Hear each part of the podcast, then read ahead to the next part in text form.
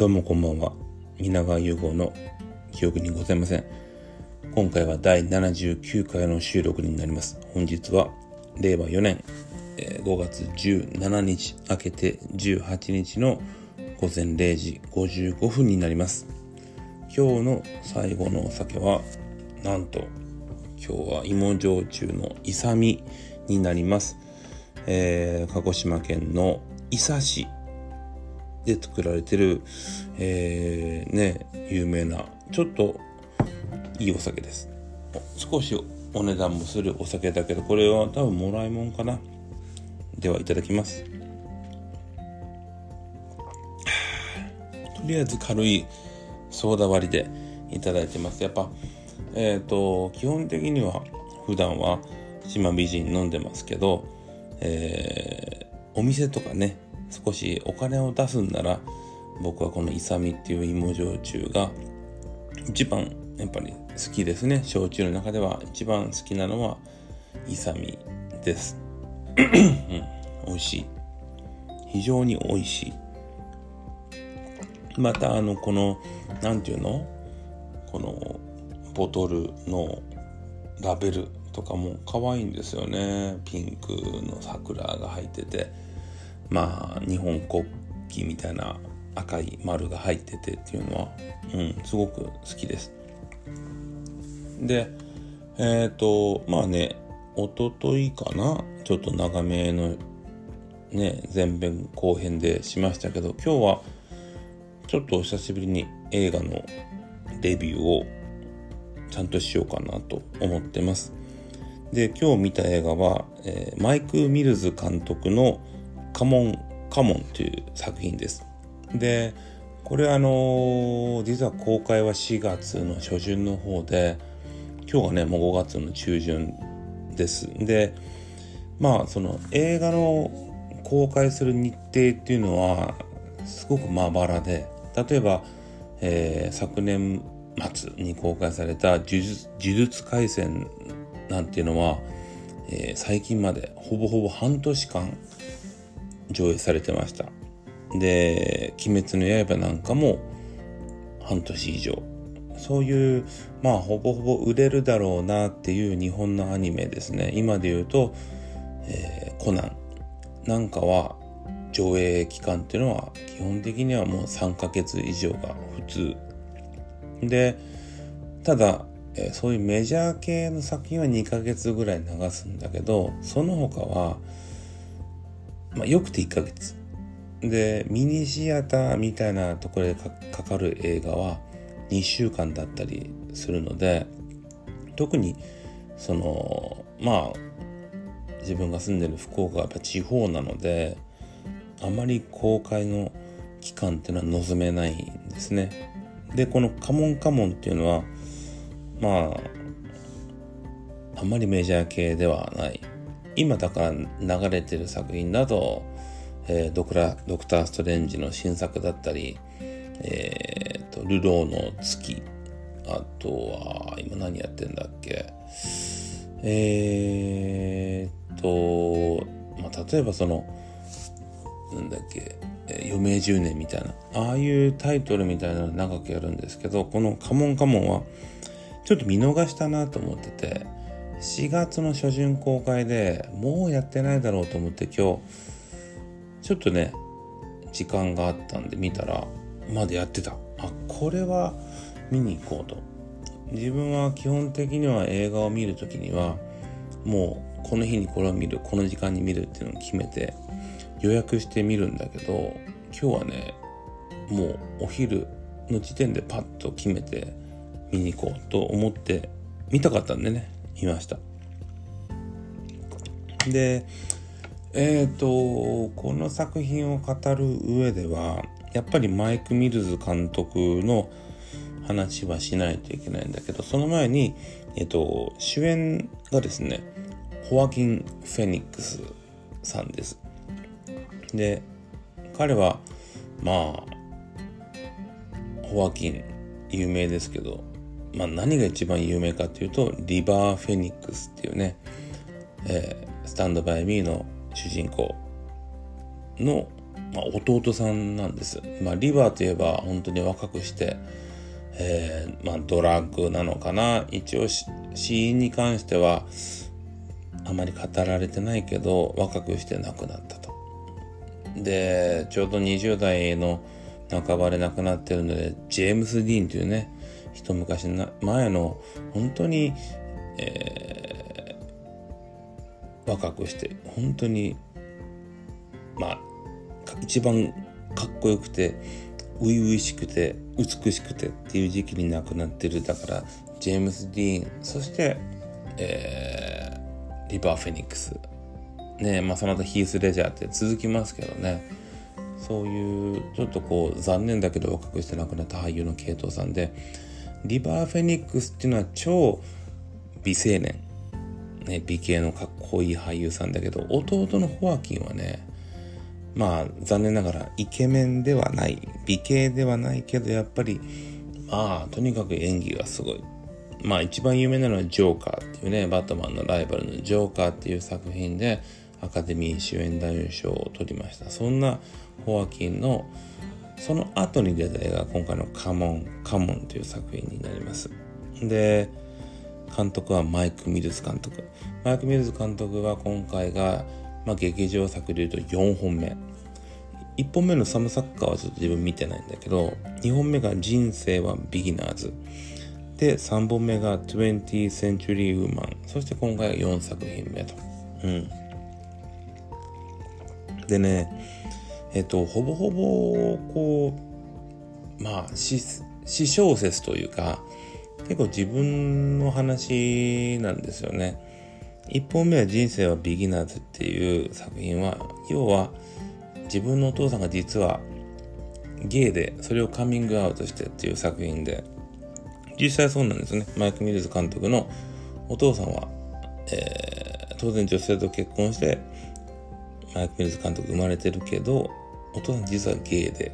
それを隠して結婚して、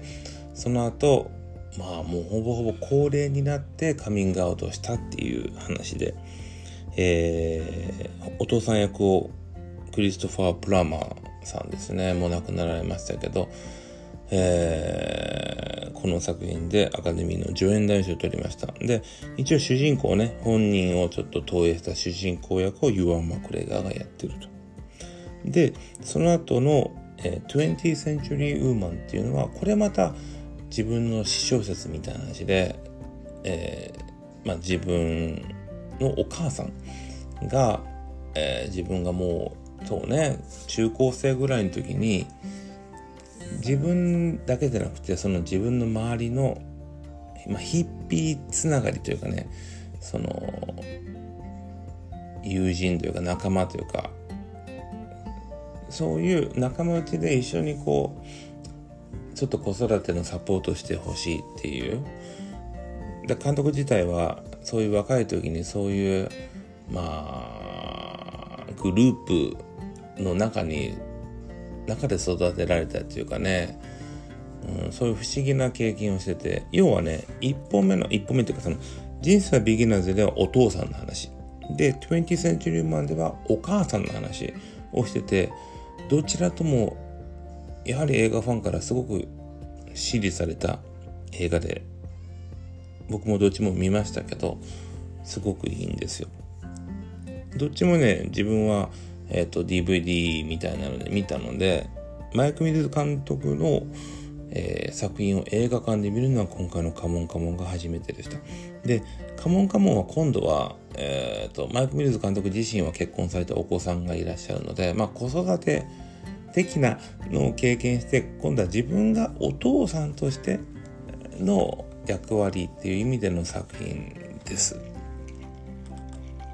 まあ、簡単にストーリーの説明をすると主人公ごめんなさい。主人公のホワキン・フェニックスですね。の実は妹夫婦。妹夫婦がですねちょっとこうまあ妹のご主人をとね、が、ちょっと精神的に病んじゃって、で、その妹はご主人にちょっと付きっきりになるので、まあ、子供ホワキン・フェニックスはだからおじさんになるんだけど、子供をしばらく預かってくれないかっていうのがもうただただシンプルなそんな話。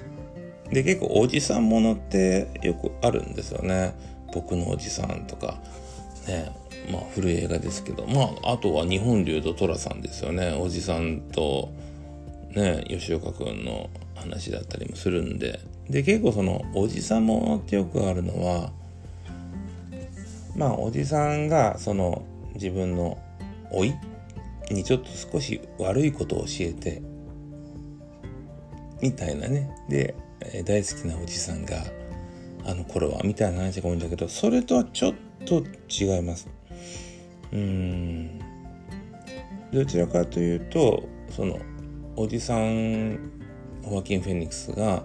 今まで子供を育てたあのホアキンはシングルなんですよね、まあ、まあ、もっと言うとそのゲイなんですよ。だから当然結婚もしてないし子供を育てたことはないし。がまあ子供との向き合い方の中で悪戦苦闘をしながらどういったやり方がいいのか。っていうのを模索するっていう話。それはそのホアキン側でも大人側からの視点でもあったりその9歳の甥っ子、えー、ウディ・ノーマン君っていうのが演じる子供側からの目線だったりして、えー、子供とどう向き合うか。子供からすると大人とどう向き合うかそれをこう両方の目線でしかもフラットな目線でね描いてる作品になります。まあストーリーの話もあなんだけど、えー、僕はホワキン・フェニックスは今回の役は、えー、ジョーカーのそれよりもすごく良くてホワキン史上僕は一番大好きな演技だったし9歳のその甥っ子少年役のウディ・ノーマン君自分を初めて見ましたけどちょっとちょっともこう表現しようがないぐらいすごいんですよ。これ見てほしいなと思う。うわーなんかこういう名だけの演技ができたりすごく自然なんだけど彼はあの英国人イギリス人なんですよ。で今回の作品でまあまあアメリカ英語を使っててなんか砂演技かと思ってたらちゃんと演じてるんだアメリカ人を演じてるんだっていうところの凄さも感じてあオスカーもノミネートされればよかったのになとは思いました。でマイク・ミルズ監督の作品って「人生ビギナーズ」20th Century Woman どちらもねすごく好きな映画なんだけどなんかまあちょっと哲学的だったりもするし劇中でねあのー、ちょっと本の引用だったりあとは音楽のセンスだったりまあちょっとまあ批判的な言い方をするとちょっとしゃれしゃれてるんですよ。しゃれてる映画。だからねこの作品をもう一回見たいかっていうとそうでもなくて一回見ればいいかなぐらいな感じだったけど今回の「カモンカモン」はまた見たくなるな。あのロードムービーっていう表現ではないんだけど自分はロードムービーすごく好きでただ今回そのアメリカのいろんな都市を回るっていう意味でロードムービー的な良さもあるし本作のやっぱり白衣というか一番魅力的なのは白黒なんですよね。自分もまあ映画好きでいろんな映画をこういい映画をね周りに進めたりしてきたけどなかなかモノクロ映画って進めすすおすすめしにくいんですよ。ちょっとややっぱり普通に古臭いと思われるかもしれないし画角的にね絵面が変わんないでしょ。白黒って。っていうのがすごく偏見で白黒ってめちゃめちゃ綺麗なんですよね。うん。だから本当に映像が美しくてもうそれだけでも見てて心が満たされる。ね。もう僕実は白黒が好きなんですよ。あの今時のね。だからその映像美っていう良さもあるし逆に 20th, 20th Century Woman って結構カラフルな映画でいろんな色が入ってる映画だったから前作と比べるとガラッとモノトーンってことでまあ色がないっていう感じがするんだけど映画をね見る側の視感でするとそのそういう映画の舞台だったりロケ地だったり建物だったりそういったその色味がある映像ってそれもやっぱ主張してくる部分があるでしょ。あロケ地がこういうとこなんだって。こういうとここういう場所でこういう絵を撮ったら綺麗だし映えるなとか。いろんな他の感情が入ってくるのよね。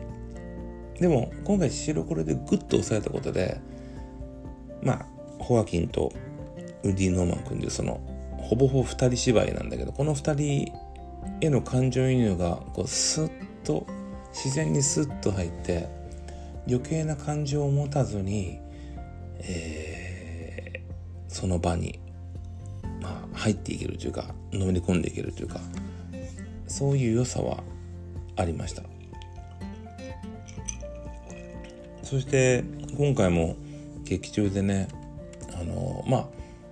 ホアキンがその9歳の甥っ子に本を読んであげたりするしまあ彼自身がいろんなまあ音読朗読というかね本を読むシーンがあるんだけどそのやっぱり、まあ、アメリカ文学なんだけどまあ文学の内容言葉の内容が本当に素敵で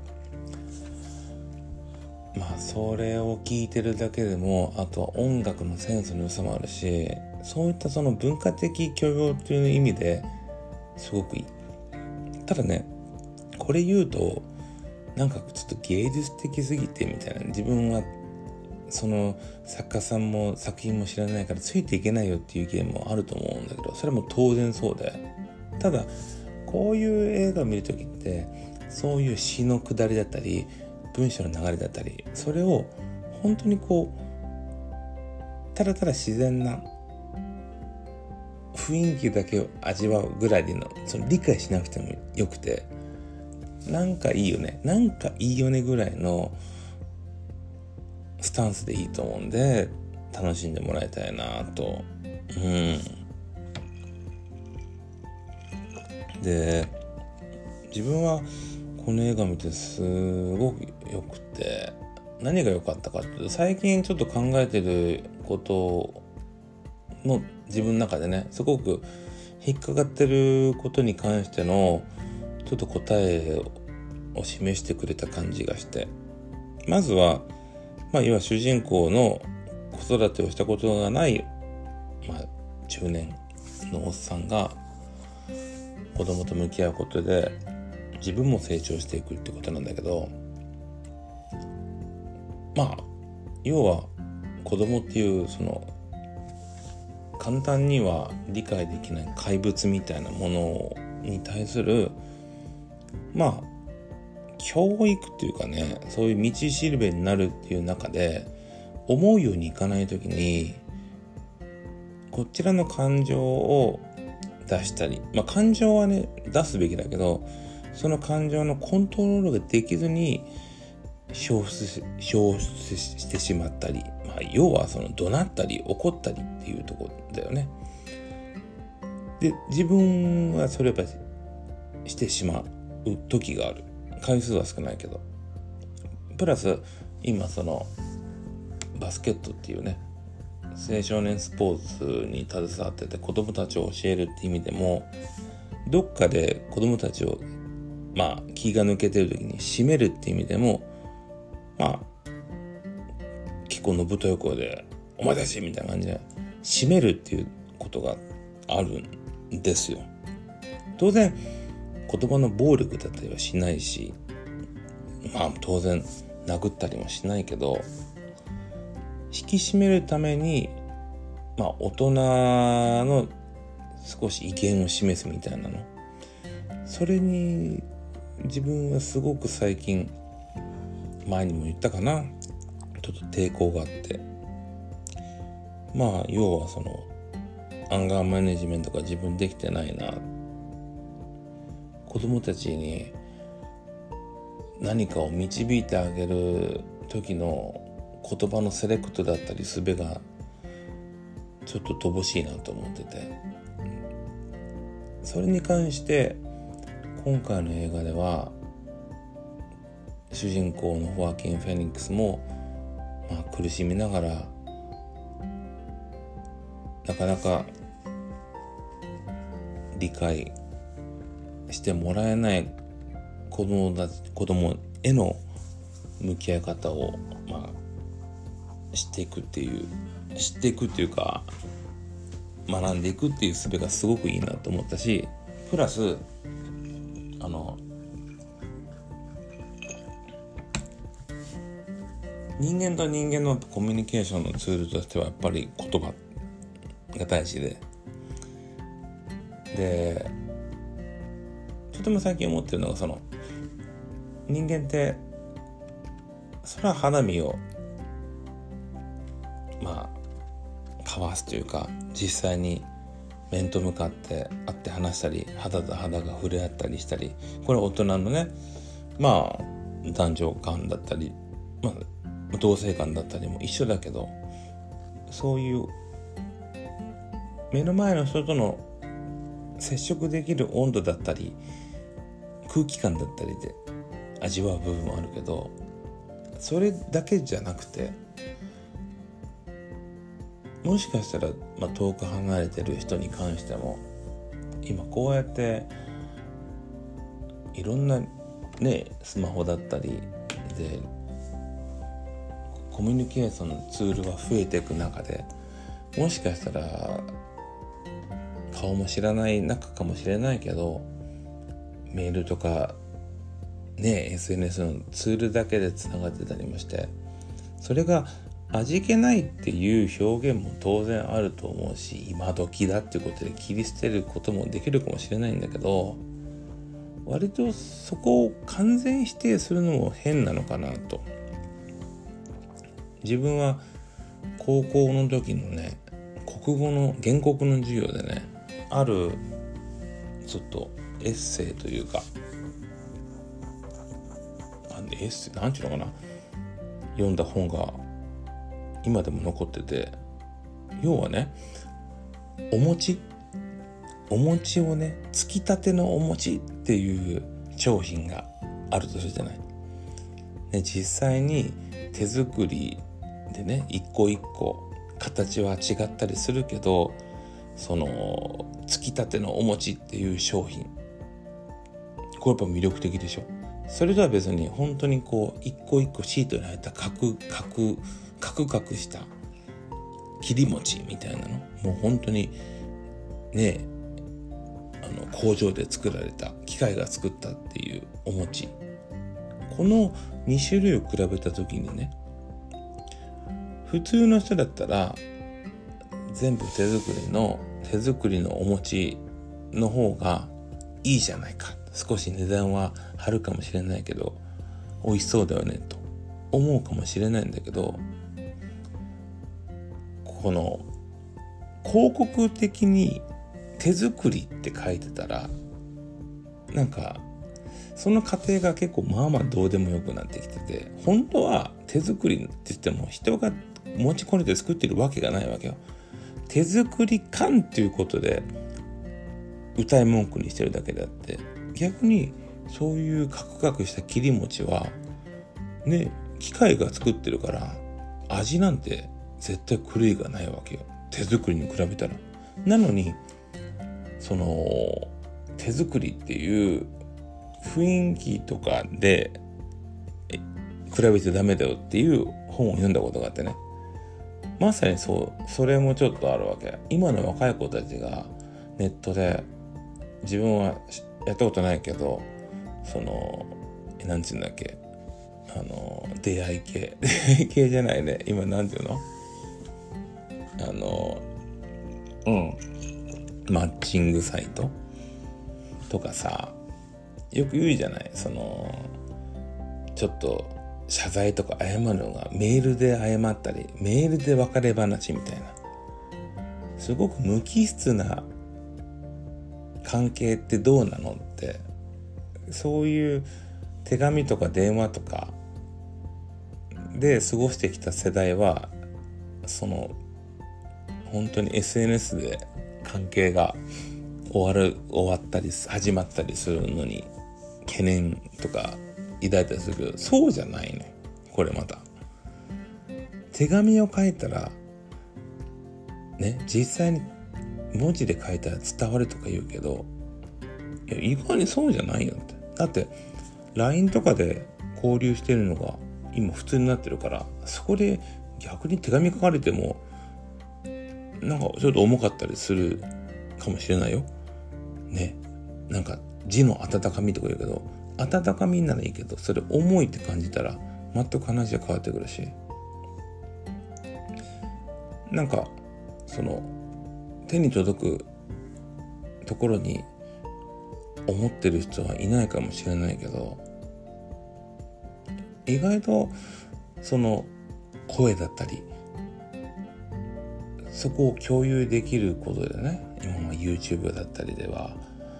ね動画を共有できたりもするけどそういう新しいコミュニケーションを経験したことがないその年取ってる我々の世代が否定するのは違う。それを感じます今日の「カモンカモン」では。その時代時代の新しい人たちのやり方にこっちが合わす。向こうも古い人間のやり方を知って驚くみたいなのもあるべきだし。まあとにかく、えー、しお時間あれば多分公開自体も終わっちゃうんでね DVD だったりえー、ネットフリックスとかそういうアマプラとかで見てもらえたらなと思います。ということで今日はもう本当に前編カモンカモンの話をしました。では、おやすみなさい。